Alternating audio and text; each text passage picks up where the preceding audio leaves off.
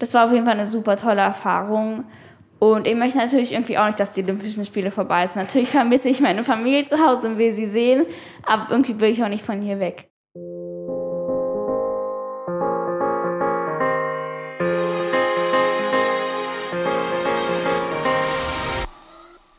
Hi und herzlich willkommen aus Tokio.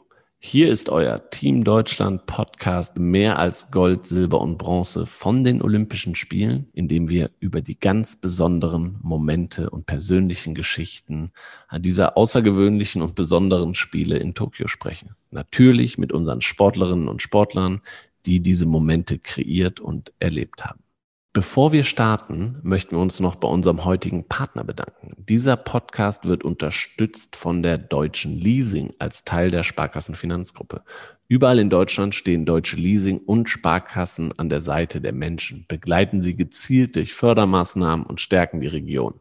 Im Sport engagieren sich jährlich mit über 90 Millionen Euro für Vereine, das deutsche Sportabzeichen, die Elite-Schulen des Sports, Team Deutschland und Team Deutschland Paralympics. Und warum?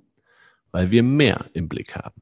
Und genau wir haben auch mehr im Blick und zwar mehr als Gold, Silber und Bronze, nämlich die ganz besonderen Momente und einen davon haben wir heute erlebt und deswegen freue ich mich ganz besonders auf unseren heutigen Gast. Herzlich willkommen, Lilly. Hallo. Wir sprechen über ganz besondere Momente hier im Podcast und du hattest heute deinen ganz besonderen Olympiamoment, denn heute bist du deinen Contest gefahren, den ersten olympischen Contest überhaupt. Wie war es für dich? Also es sind auf jeden Fall so viele Emotionen erstmal. Also nach meinem ersten Run war ich erstmal unglaublich zufrieden, erleichtert, dass ich den hingestellt habe und der war auch für mich schon mit persönlichen Höchstschwierigkeiten gefüllt und äh, meine Score nach dem ersten Run war auch gut und ich habe mich gefreut. Dann direkt nach meinen Runs war ich so ein bisschen traurig oder wütend, weil ich die anderen beiden nicht hingestellt habe. Aber jetzt im Nachhinein bin ich mit dem neunten Platz unglaublich zufrieden. Ich freue mich, dass ich ein paar große Namen von den Amerikanern oder Brasilianern hinter mir lassen konnte. Also am Ende des Tages bin ich unglaublich zufrieden. Genau, um alle Zuhörerinnen und Zuhörer nochmal abzuholen. Du fährst Skateboard, Disziplin Park, bis 14 Jahre alt, hier die jüngste äh, Athletin äh, im Team Deutschland und bis heute neunte geworden. Und die ersten acht sind ins Finale eingezogen und du bist quasi ganz hauchdünn mhm. äh, am Finale vorbeigefahren. Aber ich habe auch gesehen, zweitbeste Europäerin. Ist das auch was, was einen stolz macht? Weil quasi, ja, die besten äh, Skaterinnen äh, kommen irgendwie aus Japan, Brasilien, USA es hat mich auf jeden Fall schon stolz gemacht, auch, dass ich weiß, dass auch Sky Brown ist ja die einzige Europäerin vor mir, dass sozusagen die viel bessere Trainingsmöglichkeiten haben und ich sozusagen unter den Umständen dann beste Europäerin bin und das hat mich natürlich irgendwo schon stolz gemacht, sehr glücklich. Wie war das für dich heute zum Contest zu fahren? Warst du mehr aufgeregt als vor anderen Contests, weil es eben Olympische Spiele sind? Also ich dachte eigentlich nicht, dass ich mehr aufgeregt bin, weil die Atmosphäre im Training war auch so wie bei all den anderen Contests. Aber jetzt die Busfahrt zum Park war für mich, glaube ich, das Schlimmste. Also da war ich so unglaublich aufgeregt. Und dann in dem 45 Minuten Practice vor meinem Lauf war ich auf jeden Fall auch mega nervös die ganze Zeit. Hast du irgendwelche Techniken, wo du sagst, das mache ich, um die Nervosität runter zu fahren? Hast irgendwie hörst Musik bestimmte oder denkst an bestimmte Sachen? Eigentlich nicht. Also bei mir ist es so, ich bin zwar unglaublich nervös dann in dem Moment, wo ich äh, da stehe und warte sozusagen auf mein Go, dass ich droppen kann. Aber sobald ich gedroppt bin, fällt alle Nervosität einfach ab und ich fahre einfach im Run. Und das ist so das Einzige, was ja dann am Ende auch zählt. Also bestimmte Techniken habe ich nicht, sondern im Run geht es dann einfach. Und den Run, den hast du im Kopf vorher. Vorher zurechtgelegt, was wie funktioniert. Deshalb auch mal, heute kam die Frage, glaube ich, im ZDF-Studio oder ARD-Studio so, wie findest du dich überhaupt da zurecht in der mhm. Bowl? Ähm, aber das ist für dich kein Problem, weil du erstmal das ja ständig machst, aber eben auch vorher dir genau überlegt hast, welcher Trick an welcher Stelle kommt. Genau, ja. Also wir hatten jetzt ja sehr viel Practice, vier Tage ähm, vor dem Contest. Das ist ja mehr, als wir je bei dem internationalen Contest hatten. Und eigentlich jeder hat da seine, seine Line und jeder weiß, wo er seine Tricks macht. Und deswegen gibt es diese vier Tage Practice, damit man eben gerade eine Line fährt. Man muss sagen, es gibt so ganz spezielle Fälle vielleicht bei den Männern, wo eins, zwei einfach reindroppen und gucken, was passiert. Aber wirklich nur ganz selten gibt es das und alle haben da so ihre Linie und fahren nach der. Okay. Dann hast du gerade erzählt, dein erster Run, du warst super happy, weil erstmal ist ja wichtig, wenn du drei Versuche hast, erstmal auch einen ordentlichen Score da stehen zu haben. Hast du dich dann ausgetauscht mit dem Papa nochmal und gesagt, okay, das und das können wir vielleicht nochmal besser machen, noch mehr riskieren? Mein Vater stand leider gar nicht so nah dran und ich habe dann nach dem Contest, also nach meinem Run, äh, habe ich einmal gefragt, ich mache jetzt den Varial und dann hat er genickt und deswegen habe ich dann anstelle des Backside erst an der tiefsten Stelle halt den Varial gemacht und den dann sogar auch noch gestanden. Und leider bin ich dann danach gefallen, aber das hat mich dann auch erstmal sehr gefreut. Also ich habe mich dann kurz mit ihm so abgesprochen, er hat mir kurz zugenickt und dann war es auch schon wieder mit der Besprechung. Und ganz nach dem Contest, was hat der Papa gesagt?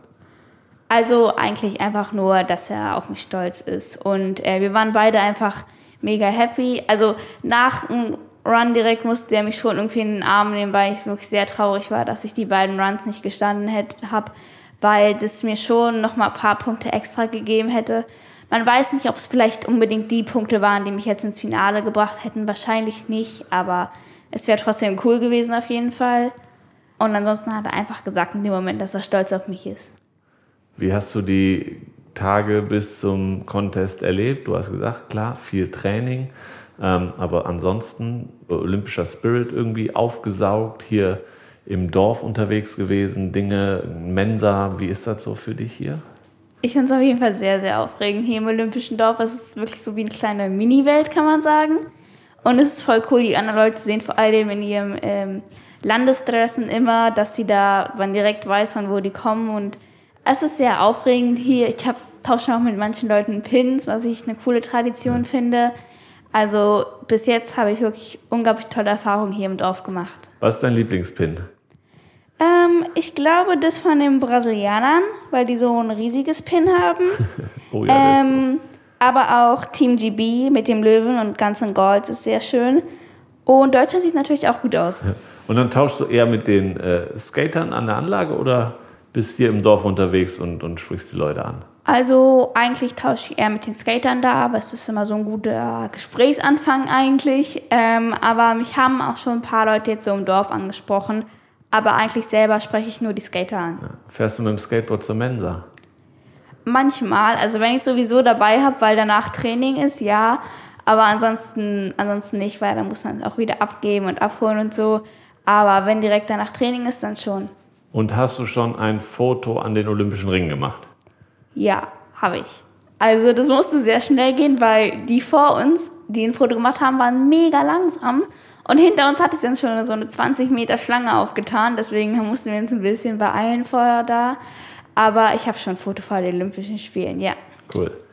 Was nimmst du mit von den Erfahrungen hier? Jetzt hast du gesagt, okay, Pins nimmst du mit, ein Foto vor den Ringen hast du gemacht. Und was nimmst du an Erfahrungen mit?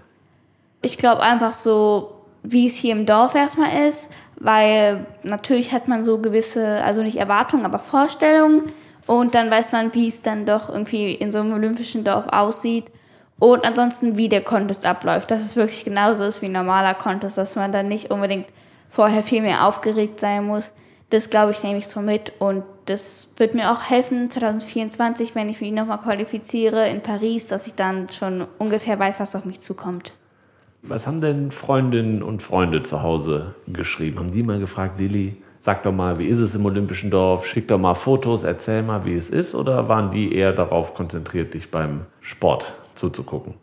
Also die meisten waren eher darauf konzentriert, mich beim Sport zuzugucken. Also es haben mich auch ein paar Leute jetzt nach Fotos gefragt, aber die meisten sozusagen haben eher gefragt, wann mein Wettkampf ist und haben den dann geguckt. Und haben dich supportet von zu Hause? Ja, auf jeden Fall. Also meine Familie und meine Nachbarn und meine ähm, äh, Freunde von meiner Mutter und mein Opa haben mich auf jeden Fall zu Hause supportet. Und meine Freunde haben es auch viele vor ähm, gesehen in der Nacht und haben mir jetzt Nachrichten geschrieben, dass sie sehr stolz sind, dass sie sich für mich gefreut haben.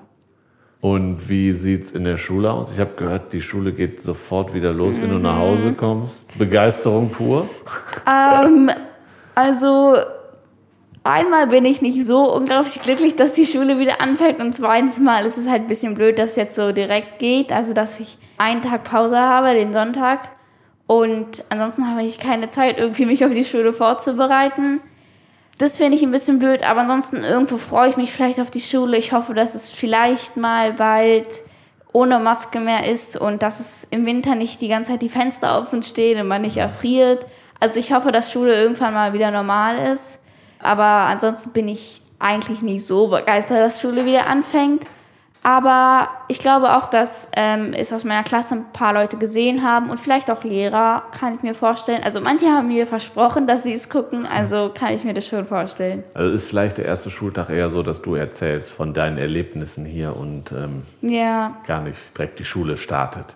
Ich glaube schon. Also es ist ja sowieso alles sehr schwierig wegen Corona mit der Schule momentan. Und ansonsten, die anderen konnten ja leider nicht viel verreisen, wenn man nicht gerade irgendwie irgendeine berufliche oder sportliche Aktivität hat, dann konnte man ja nicht weit ins Ausland. Und deswegen glaube ich, bin ich so eine der einzigen, die so irgendwie was erzählen kann.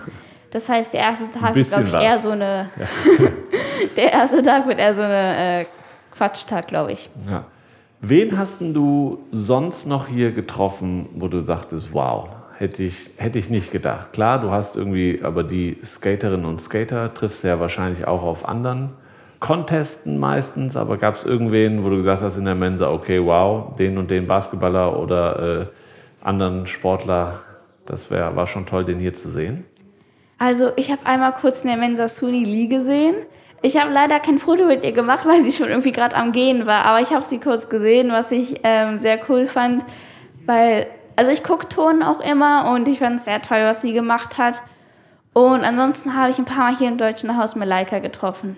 Oh cool, hast, auch, hast du ihr gratuliert zu, zur Goldmedaille? Ich habe sie leider nur vor ihrer Goldmedaille getroffen. Aber vielleicht triffst du sie gleich noch. Ja, das, das- kann gut das sein, weil wir, wir machen noch Fotos mit dir und wir machen nachher auch Fotos mit Malaika. Und dann muss sie sich aber auf jeden Fall um ein Dann Foto muss ich sie fragen. auf jeden Fall, ja, auf jeden Fall. Okay, wie sehen die weiteren Tage für dich hier aus? Man weiß aber nicht, ob ich jetzt glücklich sein kann, dass es vorbei ist oder traurig. Also auf jeden Fall bin ich erstmal glücklich, dass es vorbei ist und dass ich mich jetzt hier zwei Tage bin ich noch hier entspannen kann. Und ich kann noch den Contest vom Tyler gucken, der morgen ist. Und auch einfach natürlich die Männer generell. Und am 6. sind wir auch noch hier und da kann ich dann einfach ein bisschen durch olympische Dorfstraßen und einfach nochmal zum letzten Mal die Atmosphäre genießen. Aber irgendwie bin ich auch traurig, dass es vorbei ist. Also natürlich will ich nicht nochmal die Nervosität vorm Run spüren, aber es war schon cool, da heute mit all den Mädels zu sein. Und das war auf jeden Fall eine super tolle Erfahrung.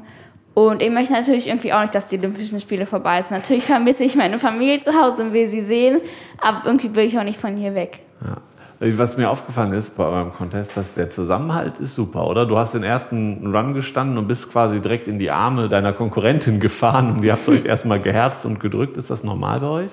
Ja, also auf jeden Fall. Und ich glaube auch, dass es Olympia nicht zerstören wird, was ja viele Menschen denken. Ähm, man hat ja gesehen, auch wie sie dann Misugo nach ihrem Run rausgetragen haben und auf die Schulter genommen haben und wie sie sich zusammen gefreut haben. Und ich weiß nicht, ob man es gehört hat, aber auf jeden Fall haben sich alle anderen auch die ganze Zeit angefeuert, angeschrien und das ist wirklich normal bei den Skatern. Das ist auch wirklich schön, was etwas sehr Schönes im Skateboardfahren, dass wir so eine große Familie sind. Und man freut sich auch für die anderen. Also ich muss sagen, natürlich bin ich traurig, dass ich nicht ins Finale komme. Aber ich muss sagen, ich freue mich auch für die Dora, die jetzt den achten Platz hat im Finale. Die hat auch wirklich hart dafür trainiert. Und ich kenne sie auch schon eine ganze Weile und ich freue mich für sie. Ja.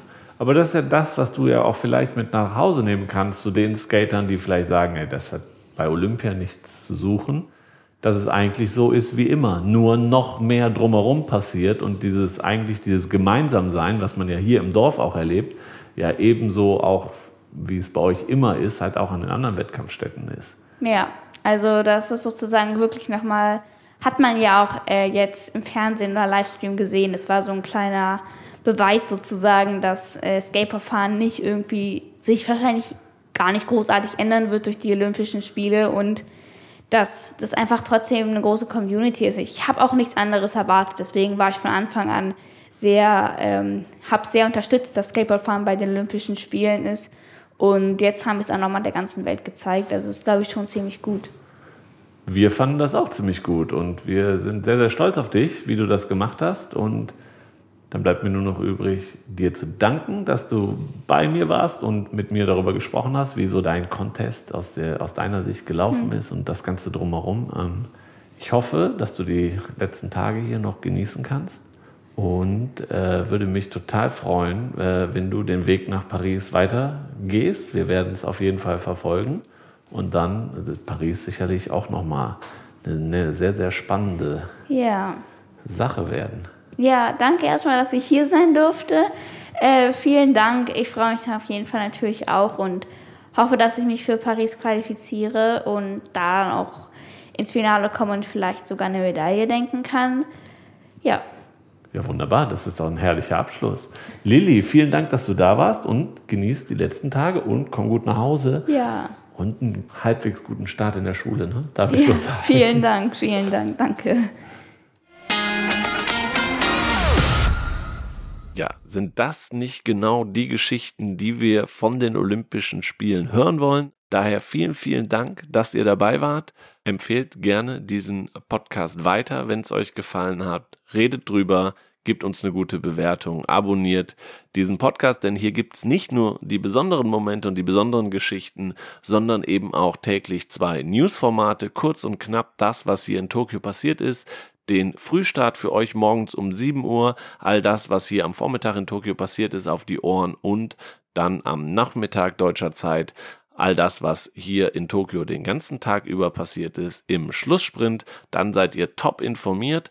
Ansonsten, wenn ihr nicht nur top informiert, sondern auch top unterhalten werden wollt, dann lohnt sich ein Besuch im Deutschen Haus digital unter deutscheshaus.de teamdeutschland.de. Meldet euch da an, da gibt's täglich tolle, tolle Einblicke hier ins Dorf und in die Wettkampfstätten, äh, die es sonst nirgendwo gibt. Es gibt täglich tolle Preise bei Verlosungen zu gewinnen, nämlich unterschriebene offizielle Klamotten von Team Deutschland hier aus Tokio.